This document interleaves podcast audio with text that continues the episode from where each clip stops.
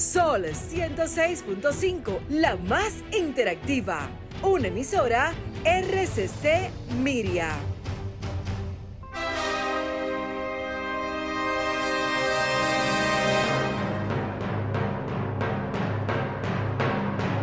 Presentamos Al Tanto. Al Tanto. Programa de entrevistas, reportajes y el principal tema noticioso del día, analizado a profundidad.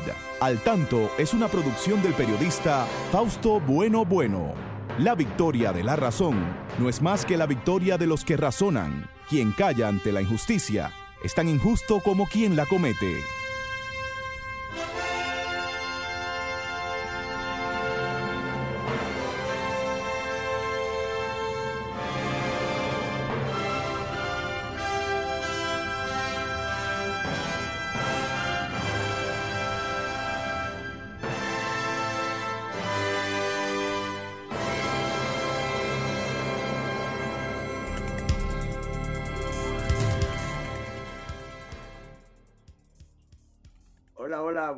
Tardes, buenas tardes, amigas, buenas tardes, amigos de Sol 106.5, la más interactiva. Aquí estamos con ustedes en este su espacio al tanto, al tanto con más de 44 años en la Radio Nacional.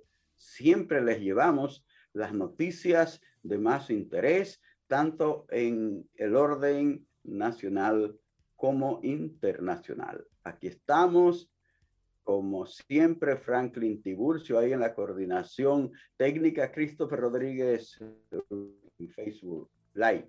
Por ahí está Federico Núñez Mañá, Miguel Ángel Marte, eh, Genaro Ortiz desde La Romana y como siempre aquí la licenciada Pastora Reyes, a quien damos las buenas tardes Buenas tardes, Fausto, y un saludo especial a todos ustedes, nuestros amigos eh, oyentes, ¿verdad? De cada día y cada sábado, siempre entusiasmados y dispuestos a compartir con nosotros este espacio, Fausto. Así mismo. Espacio en que estamos al tanto de noticias interesantes, noticias muy buenas que dan un, un alivio de progreso y de, y de respiro, pero también hay otras noticias que son trágicas, eh, noticias de muerte, muy triste toda. Y nosotros realmente aquí... Y qué triste tener que ofrecerla. Y qué triste, sí, pero en Dominicana nosotros estamos muy contentos porque nuestra atleta de dos medallas en los en los Juegos de Olímpico, Olímpico 2020 acaba falta otra vez de, de ganar en, En, la, en Francia, ¿verdad? Entonces, pues saludamos a esta joven dominicana, a Mari, Mari, Lady Paulino. Y cómo no, al pueblo de ella y, de, y, del famoso pelotero Vladimir Guerrero, que debe estar bien contento con este nuevo triunfo de esta joven atleta que en verdad se está imponiendo en el mundo. Felicitaciones a ella y a todas las mujeres que están participando en esta jornada de deporte y que como siempre suena nuestro himno y nuestra bandera se levanta en estos eventos internacionales, lo que nos llena de mucha satisfacción. Y también el reconocimiento que, están, que, que, se está dando al deporte eh, la, con la buena actitud que hay en el Ministerio de Deporte y de parte de nuestro presidente, cómo reconoce el valor de estos jóvenes que de, de la nada, como, como diríamos, están surgiendo a darle un apoyo grande al desarrollo de este país en el área deportiva. De inmediato presentamos algunos de los titulares que en el día de hoy vamos a comentar en este espacio al tanto. Tenemos que el obispo Víctor Masalles de Baní dice que la, la falta de liderazgo de la Iglesia Católica la ha eh, sacado del diálogo y de la concertación. Bueno, triste esta declaración. Sonia Guzmán, embajadora dominicana en Washington, da a conocer la muerte del soldado de origen dominicano Giovanni Rosario en el ataque terrorista en el aeropuerto de Kabul. Tenemos que la Organización Mundial de la Salud dice que el certificado de la vacunación no debe ser condición para viajar. Talibanes cierran el aeropuerto de Kabul y se agota el puente aéreo. Dron de Estados Unidos ejecuta a dos miembros del Estado Islámico y eh, hiere a otro en Afganistán. Ida podría azotar Luciana con fuerza devastadora este fin de semana, convertido en huracán categoría 4. Siguen aumentando la fuerza de los huracanes de este eh, eh, trópico. Bueno, vamos a una pausa, volvemos con ustedes en breve. Y ahora, al tanto en las noticias. Más de 600 AstraZeneca y Pfizer. La vicepresidenta de la República, Raquel Peña, informó que el, país recibió ayer viernes unas 657.480 dosis de vacuna contra el COVID-19 enviada por las farmacéuticas, farmacéuticas Pfizer y AstraZeneca. Estos lotes se unen al plan de vacunación iniciado a mediados de febrero y que ha logrado un total de 11 mil 11 millones 19 mil 655 de dosis aplicadas. Hasta la fecha, 4 millones 609.868 personas han completado el esquema de vacunación e igual cantidad de personas tienen dos vacunas. Abinader inaugura planta de cemento y complejo deportivo. El presidente Luis Abinader dejó inaugurada ayer una nueva planta de molienda de cemento y un moderno molino experimental de la empresa Cemento Cibao en la comunidad de Palo Amarillo, a 8 kilómetros y medio de Santiago, para atender la demanda creciente del mercado y las necesidades de sus clientes. Igual explicó que con una inversión multimillonaria, la empresa sienta un hito de modernización y actualización tecnológica en la industria de la construcción, a la vez que aumenta su eficiencia y sostenibilidad ambiental. La CAS entrega cañada saneada en sector Gualey del Distrito Nacional. El director de la CAS, Felipe Suberví, destacó su gran compromiso con los comunitarios del sector, resaltando que la prioridad de la institución es elevar los niveles de salubridad de la población. Junto al saneamiento de 600 metros de la cañada, fueron entregados cuatro viviendas nuevas 50 remozadas y una cancha de básquetbol para el sano esparcimiento de los jóvenes de la referida comunidad. Fausto, creo que esto es un buen, buen trabajo, un buen trabajo que, se está haciendo en favor de esta gente tan necesitada, porque al ver esas cañadas en estos tiempos de lluvia horroriza. Pero ya estos vecinos de aquí, de, de este sector de Gualey, o en esa cañada San Luis, creo que se llama la cañada, ya eh, creo que ya van a dormir tranquilo.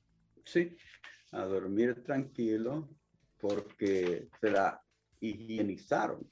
Solo que eh, creo que alrededor de esas cañadas ya no debería vivir más gente, no deberían vivir más personas, porque esas cañadas desde que hay eh, un poco de lluvia, comienzan a, inundar la eh, zona y entonces van a estar en peligro siempre.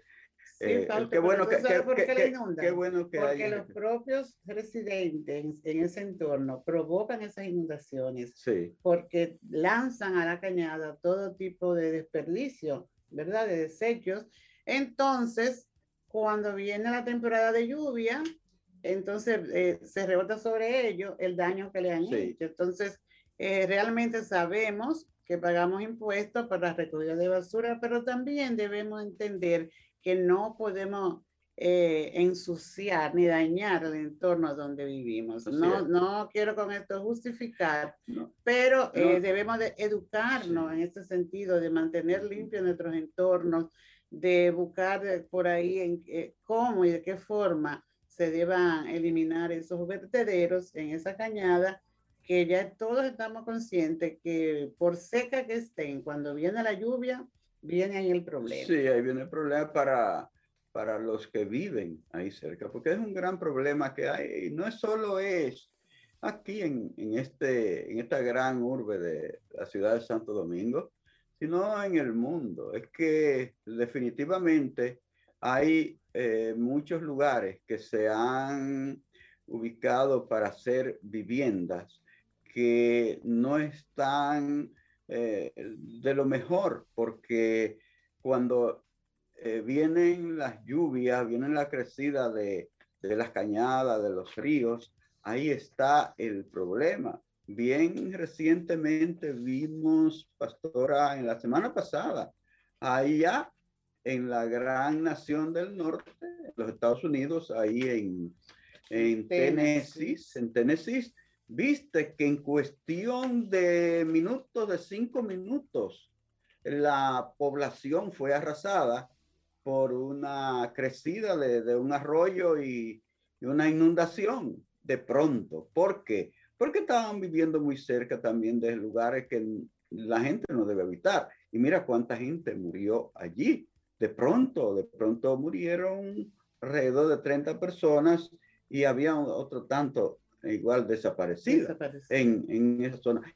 Fue eh, algo eh, rapidísimo, pero eso es porque ese lugar no era apto para estar habitado por, por seres humanos. Y, y, mira, de una vez comenzaron las exigencias de que de una vez le sacaran de allí o que el Estado le buscara la forma de que ellos salieran de, de allí, de sacarlo de esa zona ahí. Eso pasa en muchas partes del mundo. Yo lo he visto cada vez que hay grandes lluvias en diferentes partes del globo, esas inundaciones que se llevan a tantas personas. Entonces, eh, nosotros aquí no somos la excepción, pero eh, abusamos de eso, porque cada vez que hay una temporada ciclónica, hay ese problema. Mira, eh, ahí mismo, en esa cañada en los ríos, por ahí, se fue abajo una casa. Sí. Eh, una casa, la, ¿cómo se llama? La, recuerdo, creo que la Guajimía.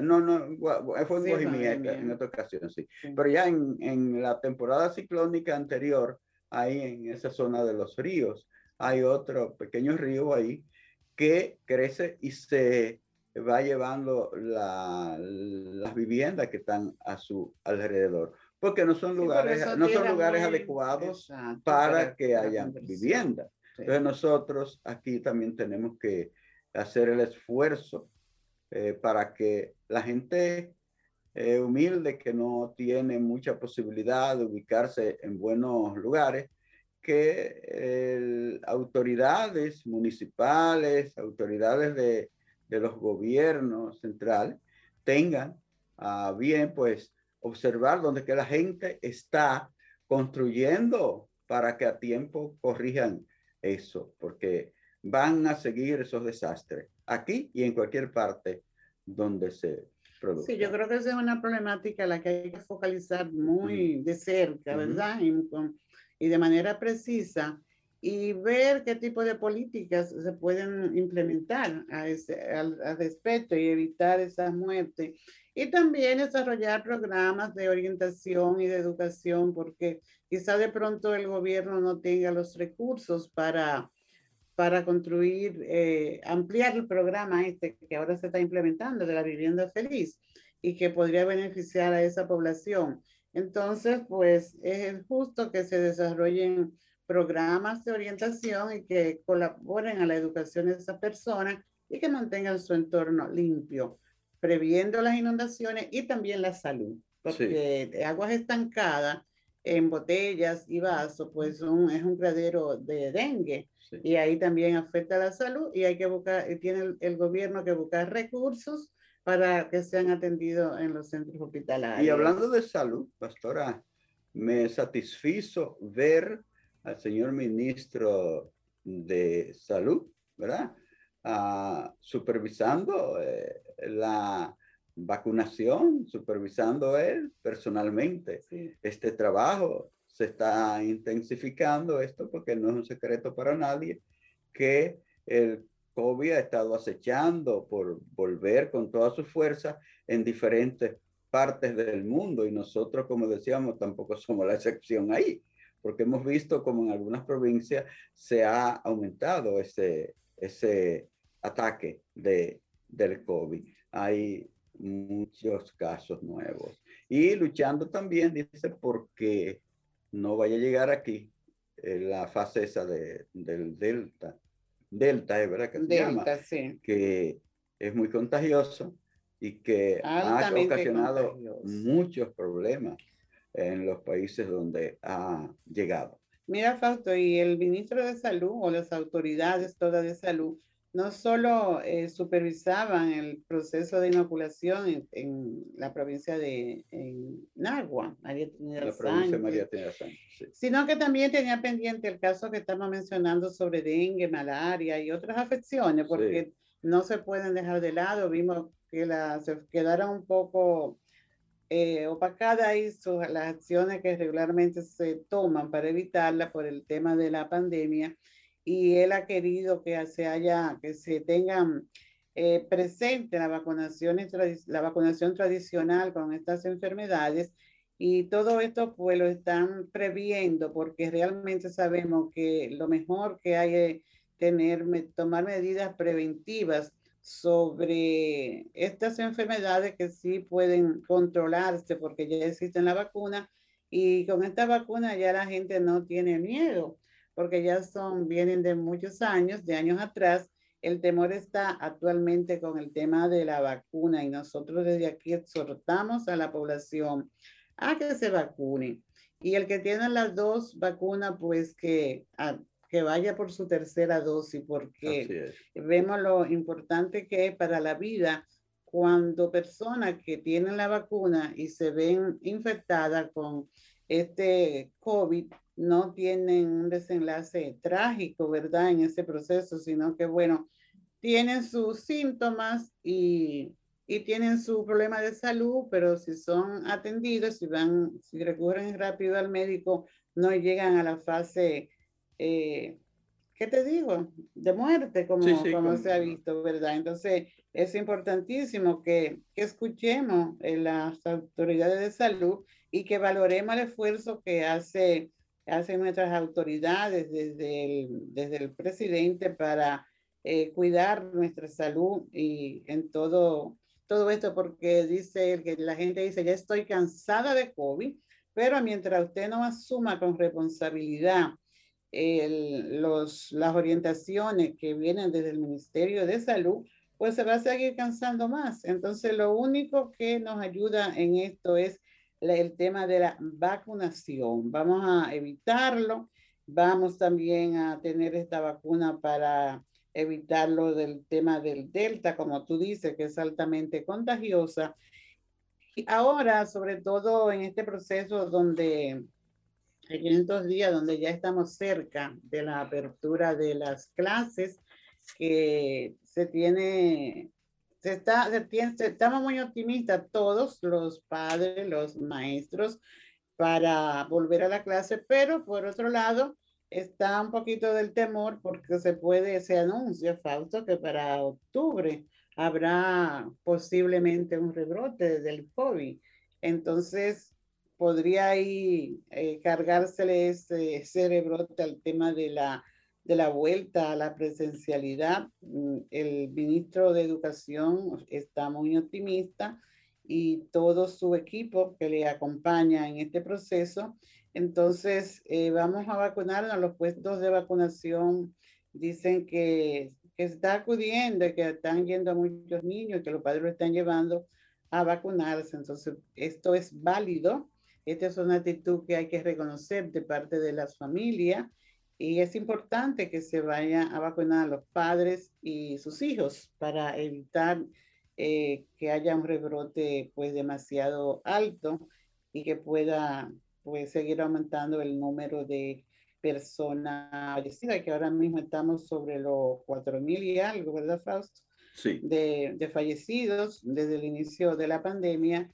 Entonces, vamos a colaborar con que no haya más pérdida de vida, sencillamente porque no queremos, no, no vayamos, no se, puede, no se acuda a la vacunación. Sí, y se dice posiblemente, pero ese posiblemente, eso está precisamente supeditado a que nosotros hagamos el esfuerzo por cumplir con el, el deber de vacunarnos, cumplir con el deber de ponernos la mascarilla, cumplir con todo lo que mandan las normas para prevenir ese eh, grave problema del COVID-19.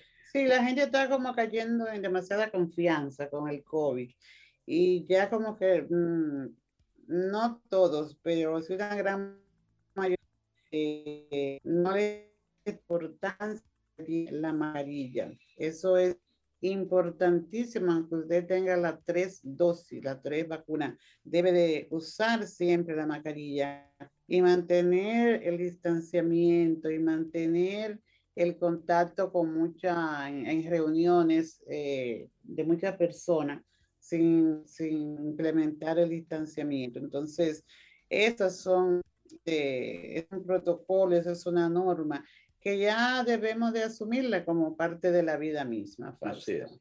Señores, estamos en su espacio al tanto, siempre a través de Sol 106.5 desde la ciudad de Santo Domingo de Guzmán, en el Distrito Nacional. Esta es la capital de la República Dominicana. Y aquí ahora nos toca ir, Franklin, a la educación, tanto con la educación.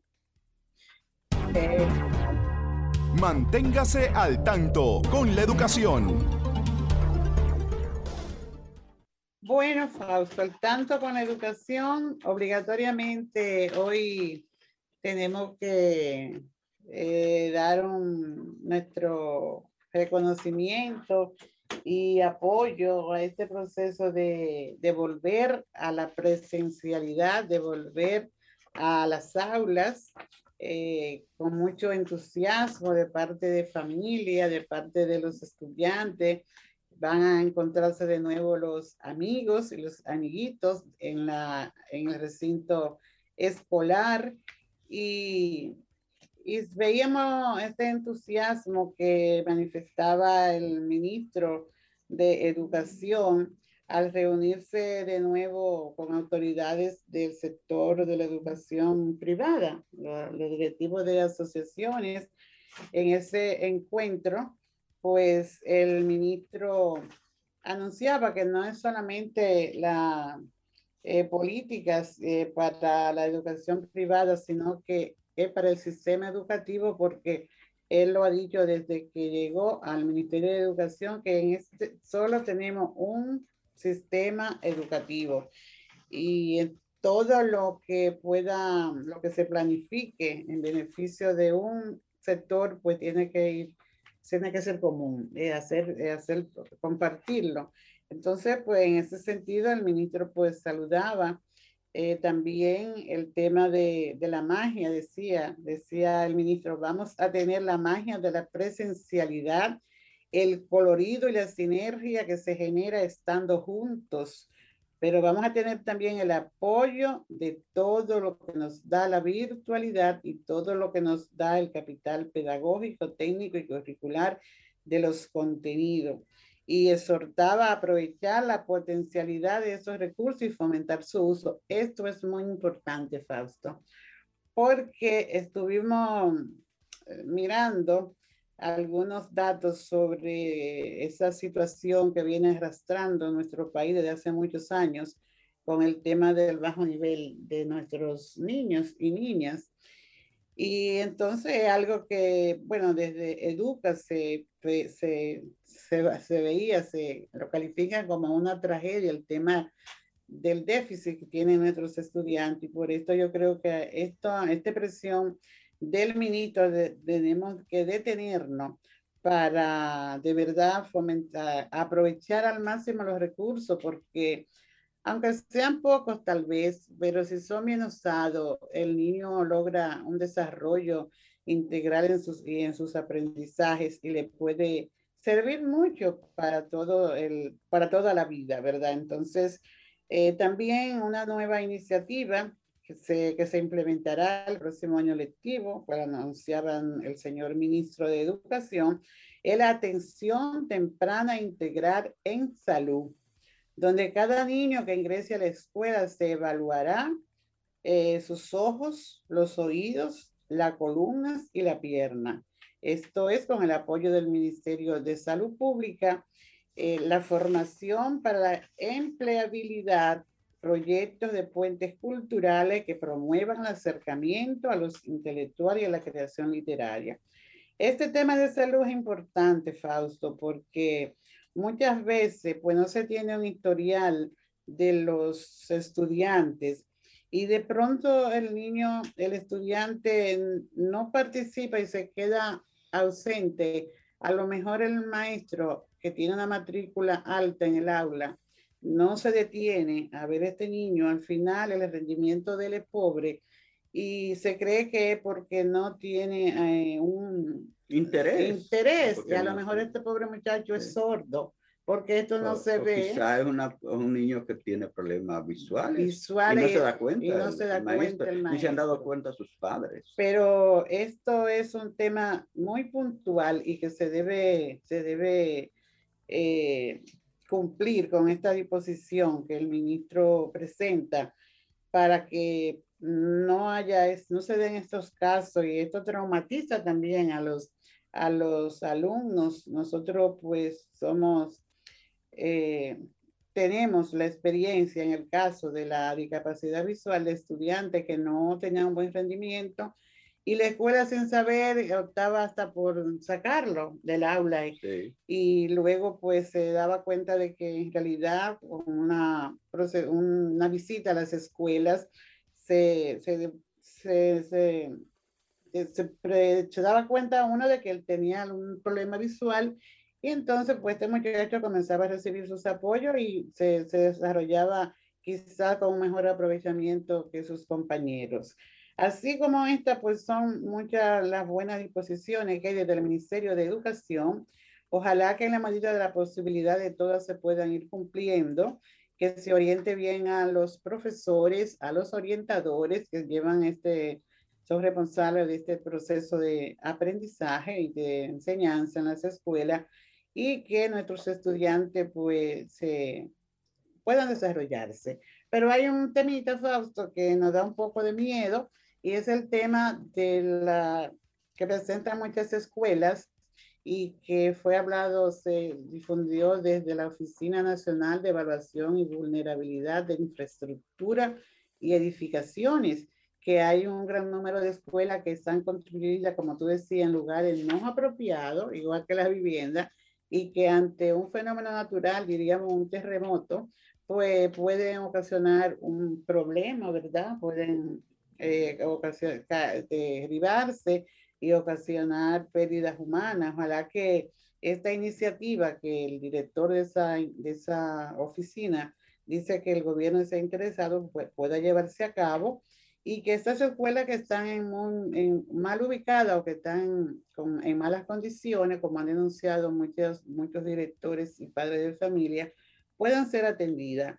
Y esto venga a complementar toda esta buena intención que tienen nuestras autoridades. Sí, tú sabes que hay aquí, eh, y se ha venido esto hablando desde hace algún tiempo, eh, algunas edificaciones que están, que ha coincidido con que después de los estudios que se han hecho, están justo en las áreas donde hay en nuestra geografía eh, problemas de, de eh, las fallas lo que se llama la falla tectónica, que ponen en peligro las edificaciones cuando vienen. En Puerto Plata hubo una escuela que se hundió sí, no hace tantos años. No hace tantos años. Y entonces se está hablando de la necesidad de reforzar esas edificaciones de modo que si algo ocurre, como estamos en una zona de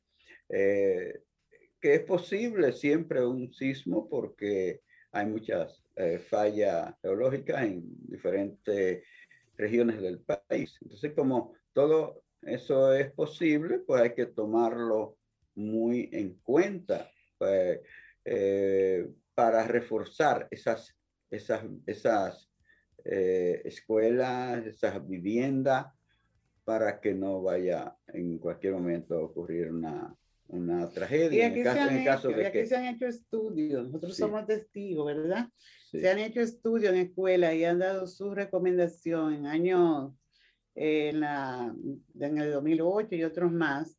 Eh, vimos estudios que se han hecho en hospitales y en, y en, escuelas. Y ahí están su problema todavía. Bueno, es un tema que lo volveremos a tratar en algún momento porque es un tema de que será eh, de actualidad siempre. Mientras tanto, ahora nosotros vamos a una pausa para cumplir con unos compromisos comerciales y luego pues venir con otros temas del programa. Así que pasamos a Franklin de inmediato.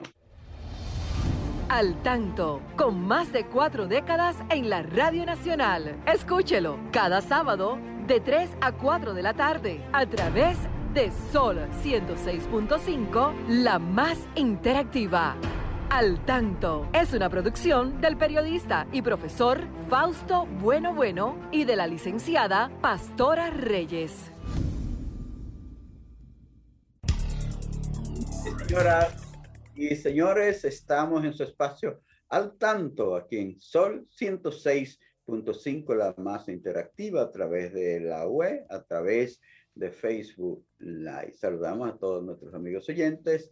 Más adelante ya veremos algunos de los amigos, de las amigas que están ahí. Mientras tanto, ahora les presentamos desde La Romana, allá en la región este del país, al periodista Genaro Ortiz, que tiene las noticias más importantes de esta romana y de la región este del país. Adelante, Genaro, buenas tardes.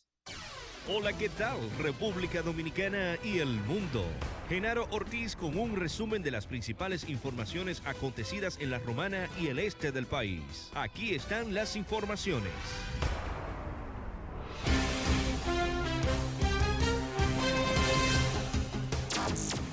El Ceibo. Habitantes de la comunidad Arroyo Grande, en El Ceibo, denunciaron que estaban talando árboles, lo que provocó que el Ministerio Provincial de Medio Ambiente y Recursos Naturales del Ceibo diera seguimiento y terminara con el apresamiento de dos individuos. De acuerdo con las informaciones, los detenidos fueron identificados como Jonathan Senda, alias Jacqueline, quien se desempeña como segundo alcaide pedáneo de dicha comunidad, mientras que el otro es de nacionalidad haitiana y solo se sabe que lleva el apodo de Blanco. Los implicados fueron puestos a disposición de la justicia y serán procesados por sus actos cometidos.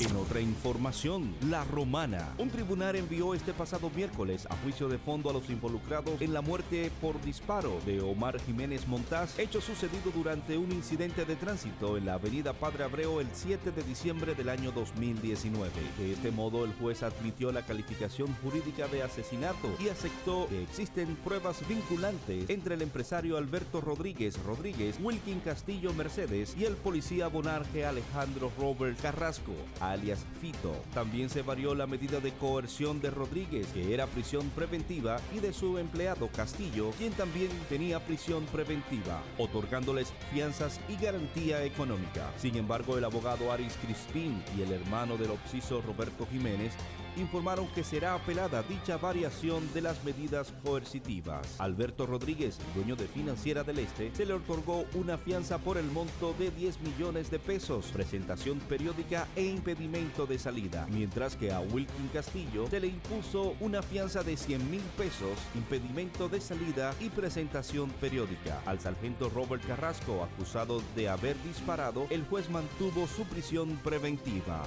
Y por último, en las pasión que une a los dominicanos. La República Dominicana vuelve a hacer historia en el baloncesto a nivel internacional. La tarde de este pasado viernes, los muchachos del equipo nacional masculino UP16 derrotaron a su homólogo de Brasil con marcador de 74 por 66 para conseguir su pase a la ronda semifinal del campeonato FIBA U16 de las Américas, que se juega del 23 al 29 de agosto en el gimnasio USBI de la Universidad Veracruzana de la ciudad de Salapa, México.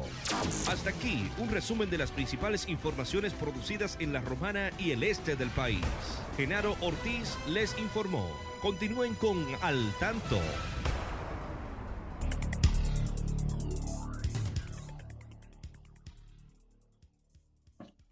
Sí, amigas y amigos, estamos aquí en su programa Al Tanto, siempre llegando hasta sus hogares a esta hora para informarles sobre los acontecimientos más importantes de nuestro país y del mundo. Y ustedes, mis amigas, mis amigos que están ahí, también pueden comunicarse con nosotros. Les recordamos nuestros teléfonos, el 809-540-1065 desde los Estados Unidos, es el 1 8, eh, 1-833-610-1065 sin cargo.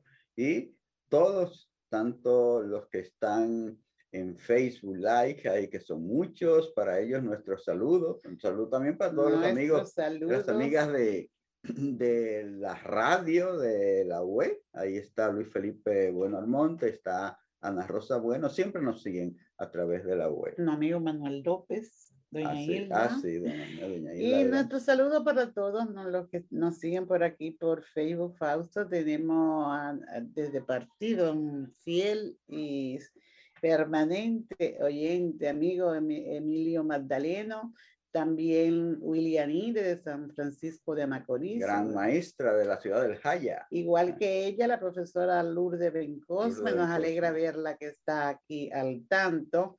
Eh, la profesora Rosa Rodríguez siempre sigue con nosotros. Saludos para Gracias, doña usted, Rosa. doña Rosa. Juan Bueno, Sí. Lucrecia Gómez. El amigo José Manuel Pérez González, saludo para usted.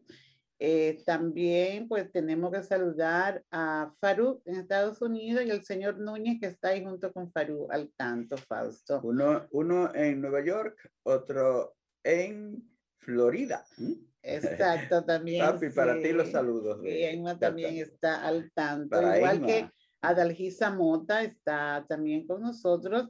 Es Reudy Amador González. Oh, un gran colega. Saludo para él. Adelante, amigo y mío. la amiga, pues, Luisa Oslo mm, está al tanto. También hay otros más por ahí. Lucrecia. Tanto, y está entrando una Y llamada. los amigos también de la radio quieren participar. Así que vamos a escuchar. Hola. Sí, buenas tardes, Fausto y Pastora Mónico le habla. Mónico Mónico Sosa, doctor. Mónico Sosa. Un gran, Sí, siempre le escucho todos los sábados aquí en Muchas casa. gracias. Sí, una cosa quisiera ver si Pastora pudiese eh, aportar eh, cuando tocaba el tema de la educación presencial, como ha establecido educación, qué bueno que sea así. Yo pregunto, y como lo sabe Fausto y tú, Pastora, también muy bien, en los campos y aquí mismo en los pueblos, hay muchas escuelas públicas específicamente que hay aulas que tienen 30, 40, hasta 50 niños. Y para los niños menores de 12 años todavía no hay vacuna y el distanciamiento no tienen los espacios. Que, que si hay alguna sugerencia que, que se haya planteado en ese sentido. Te escucho en el aire, pastora.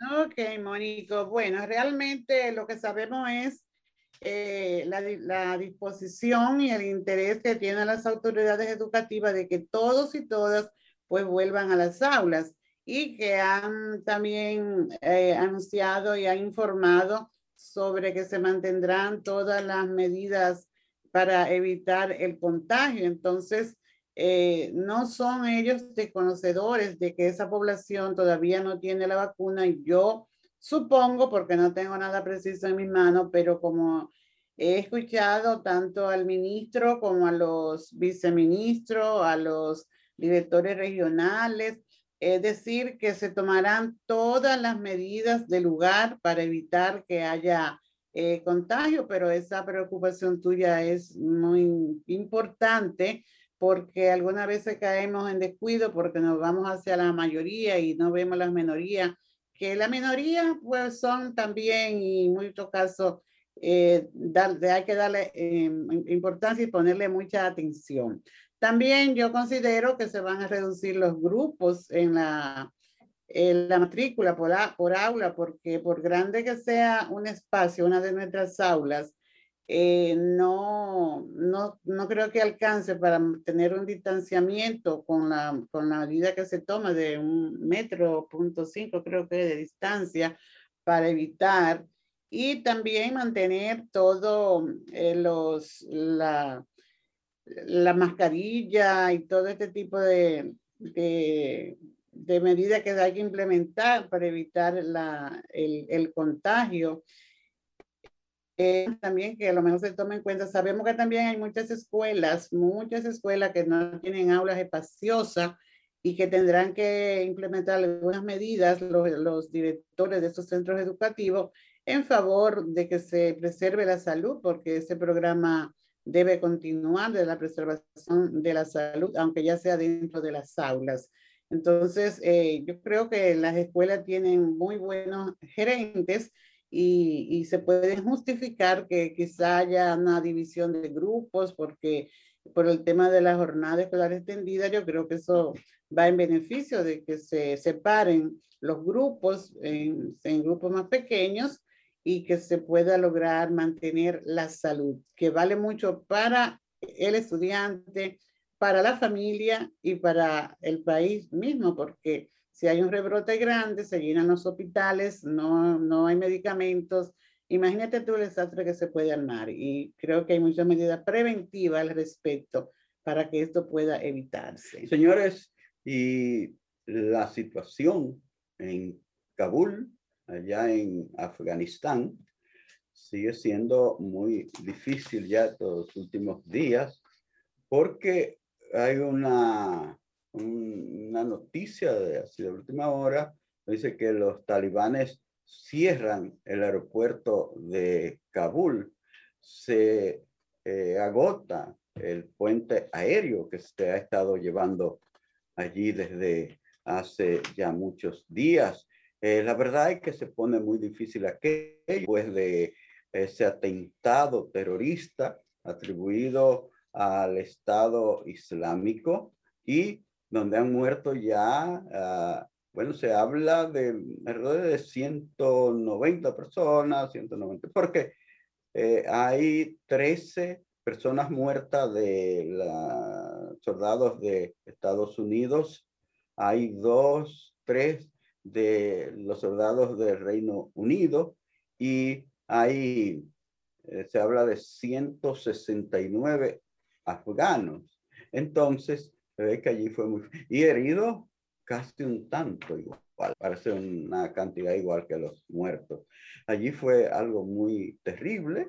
Eh, se informa también de que un dron de los Estados Unidos dio muerte a dos miembros de los, eh, del Estado Islámico, en un lugar también de, de Afganistán.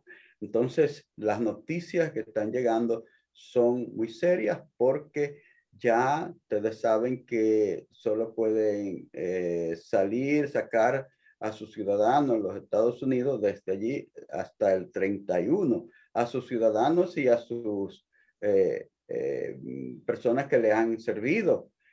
El aeropuerto, ustedes saben que está lleno, centenares de personas están allí esperando, forzando, porque deben, quieren, se sienten amenazados, sienten, es un peligro de muerte que hay para ellos y quieren salir a todo costo. Y hay una información, Fausto, desde la Secretaría de Prensa de la Casa Blanca, sí.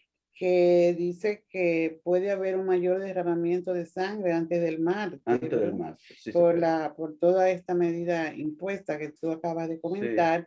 Entonces, eh, igual dice que el atentado del jueves fue uno de los atentados terroristas más letales que ha visto el país. Y allí vemos todo lo que ha sucedido en estos días, de comenzando del primer día, cuando veíamos cómo la gente caía de, del avión cuando iba a levantar vuelo. Y todo lo que ha venido a partir de ahí con todas estas muertes y estas actitudes eh, que se están atribuyendo también a lo del Estado Islámico, ¿verdad? Que, ha... que, han, que, han, que han ido a matar gente sin piedad allí, porque eh, fue una bomba humana que se estalló en medio del lugar donde había más personas en fila, porque la gente está haciendo grandes filas. Aún después de este atentado terrorista, la gente ha estado asistiendo en masa a empujar las puertas del aeropuerto para que la dejen entrar porque que se sienten en, en real peligro de muerte. Y entonces están gritando para que algunos de los aviones que están saliendo en muchos países que están eh, no, y que está mirando que el tiempo se está, que se está acabando, que es hasta el 31, nada más. Es la mayor, es la mayor y ya están dentro del aeropuerto.